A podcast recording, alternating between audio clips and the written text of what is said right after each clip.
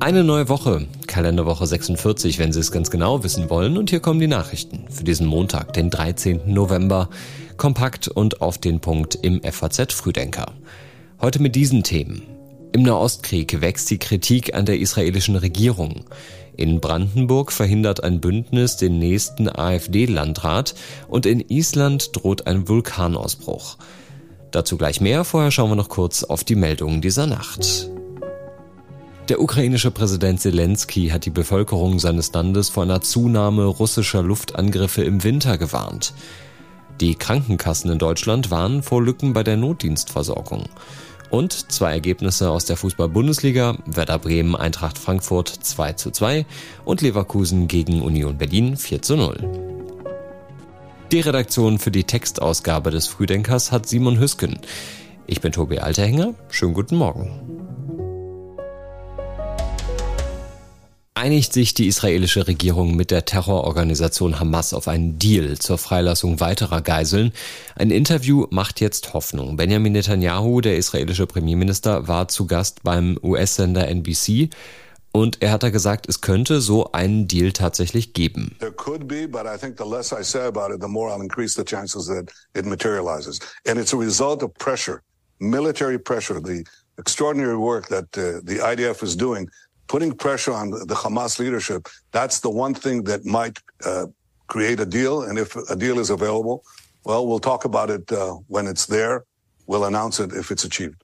Also es könnte sein, dass es zu so einem Deal kommt, sagt Netanyahu. Man werde bekannt geben, wenn es soweit ist. Und Netanyahu sagt auch, dass es jetzt möglicherweise einen solchen Deal geben könnte. Das sei zurückzuführen auf den militärischen Druck Israels. Am Wochenende hat es Proteste gegeben. In Israel Tausende hatten im Land eine Waffenruhe gefordert, um die Überlebenschancen für die Geiseln der Hamas zu erhöhen. Und auch im Westen werden die Stimmen lauter, die das Vorgehen der israelischen Streitkräfte kritisch sehen. Die katastrophale humanitäre Lage im Gazastreifen wird heute auch die EU-Außenminister beschäftigen, die in Brüssel zusammenkommen. Und Bundesaußenministerin Baerbock hat am Wochenende schon auf die Bedeutung des humanitären Völkerrechts hingewiesen. Das humanitäre Völkerrecht kennt zivile Opfer. Es beinhaltet jedoch zugleich klare Leitplanken. Dazu gehört sowohl das Gebot, die Zivilbevölkerung zu schützen, als auch die Unterscheidung zwischen zivilen und militärischen Zielen. Es gilt immer und in jedem Moment abzuwägen zwischen den angestrebten Zielen und den eingesetzten Mitteln. Es bleibt vorerst bei einem AfD-Landrat in Deutschland. Im Landkreis Dahme-Spreewald in Brandenburg hat sich der parteilose Sven Herzberger gegen den AfD-Kandidaten Steffen Cotré durchgesetzt. Am Ende recht deutlich mit 64,8 Prozent der Stimmen. Ich bin so stolz auf dieses Ergebnis. Dame Spreewald hat demokratisch für ein weltoffenes Dame Spreewald abgestimmt. Und ehrlich gesagt, mit diesem großartigen Ergebnis hätte ich nicht so gerechnet. Ich war überzeugt, dass ich gewinnen werde. Aber das ist äh, ein großartiges Erlebnis und zeigt, dass alle Dame Spreewälderinnen und Dame Spreewälder äh, das Vertrauen in die Demokratie haben und wissen, äh, dass es gut und wichtig ist, wenn man zusammenführt und nicht spaltet. Soweit der neue Landrat im Kreis Dame Spreewald, Sven Herzberger im RBB. Im ersten Wahlgang hatten beide Politiker rund 35 Prozent der Stimmen geholt. In der Stichwahl hatten sich dann alle Parteien außer der AfD hinter Herzberger gestellt. Auch in Polen ist ja gewählt worden, aber eine neue Regierung, die gibt es noch nicht. Heute tritt das polnische Parlament, der Sejm, zur konstituierenden Sitzung zusammen. Und auf der Tagesordnung steht unter anderem der Rücktritt der amtierenden Regierung. Mateusz Morawiecki ist bis dahin noch im Amt als polnischer Ministerpräsident. Er ist mit seiner Peace-Partei ja auch stärkste Kraft geworden und wurde vom Peace-nahen Präsidenten Duda damit beauftragt, auch die neue Regierung zu bilden. Das wird aber aller Voraussicht nach nichts, weil es keine realistischen Aussichten auf genügend Koalitionspartner für eine Mehrheit gibt.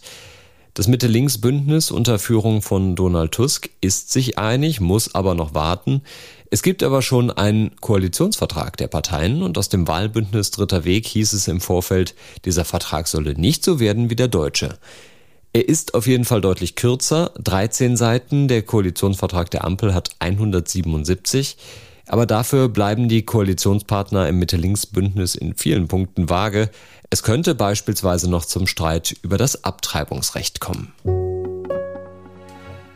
Seit Donnerstag verhandelt die Lokführergewerkschaft GDL mit der Deutschen Bahn und der Chef der GDL, Klaus Weselski, der bemüht dann auch direkt mal eine Lokführermetapher. Wir werden den Druck auf den Kessel hochhalten und wir werden am Ende des Prozesses zu jedem Zeitpunkt in der Lage sein, unsere Forderungen auch mit entsprechenden Streikmaßnahmen zu untersetzen. Gibt es also Streiks? Das ist aktuell noch nicht klar, aber für den Fall der Fälle hat die Bahn schon einen Notfallplan in der Schublade. Der sieht vor, dass deutlich weniger Züge fahren, weil auch weniger Lokführer zur Verfügung stehen, aber die Züge, die fahren, die könnten deutlich länger sein. 376 Meter lang und 918 Sitzplätze stark, so könnte ein ICE aussehen, der im Falle eines Streiks auf besonders stark nachgefragten Strecken fährt, zum Beispiel von Hamburg über Köln, Frankfurt und Stuttgart nach München. Die Bahn bietet der Gewerkschaft eine Lohnanhebung von 11 Prozent und eine Inflationsausgleichsprämie von 2850 Euro. Die GDL fordert eine Vier-Tage-Woche bei vollem Lohnausgleich, was die Bahn aber ablehnt. Ob es möglicherweise auch an den Weihnachtstagen Streiks gibt, das werden wir natürlich für Sie beobachten. Die GDL lehnt einen Streikfrieden über die Weihnachtstage zwar ab. Klaus Weselski sagt aber auch, die GDL habe bisher noch nie an Weihnachten gestreikt. Die Hersteller von Elektroautos rüsten sich für einen Preiskampf. In den vergangenen Jahren ging es am E-Automarkt ja für viele Hersteller nur nach oben. Damit scheint jetzt aber Schluss zu sein. Der chinesische Hersteller NIO hat zuletzt angekündigt, ein Zehntel seiner Stellen abzubauen. Der Aktienkurs des Unternehmens ist doch eingebrochen im Vergleich zu Anfang August um die Hälfte und auch die Tesla-Aktie ist weit von ihrem Höchststand im November 2021 entfernt. Trotzdem bleibt Tesla der wichtigste Player am Markt und Tesla-Chef Elon Musk hat schon angekündigt, dass ein Einstiegsmodell für 25.000 Euro an den Start gehen soll.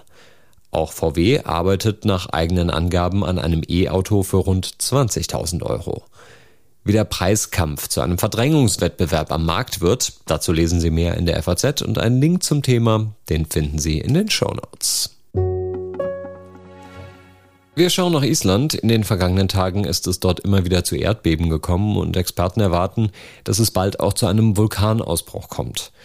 Die Beben auf der Halbinsel Reykjanes waren bisher mit einer Stärke unter 3,0 zwar eher schwach und trotzdem scheint sich damit ein Vulkanausbruch anzukündigen. Die Stadt Grindavik ist bereits evakuiert worden und auch das Touristenziel Blaue Lagune wurde geschlossen.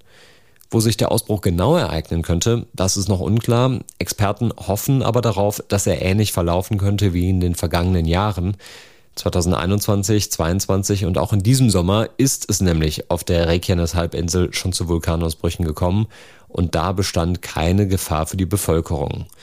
Trotzdem, ein Ausbruch könnte gravierende Folgen haben, wenn sich eine Aschewolke bildet, dann wäre möglicherweise der Flugverkehr stark betroffen. 2010 hatte ja der Ausbruch des Vulkangletschers Eyjafjallajökull zu Hunderttausenden Flugausfällen geführt. Und zum Abschluss noch ein Blick auf die Themen, die diese Woche wichtig werden.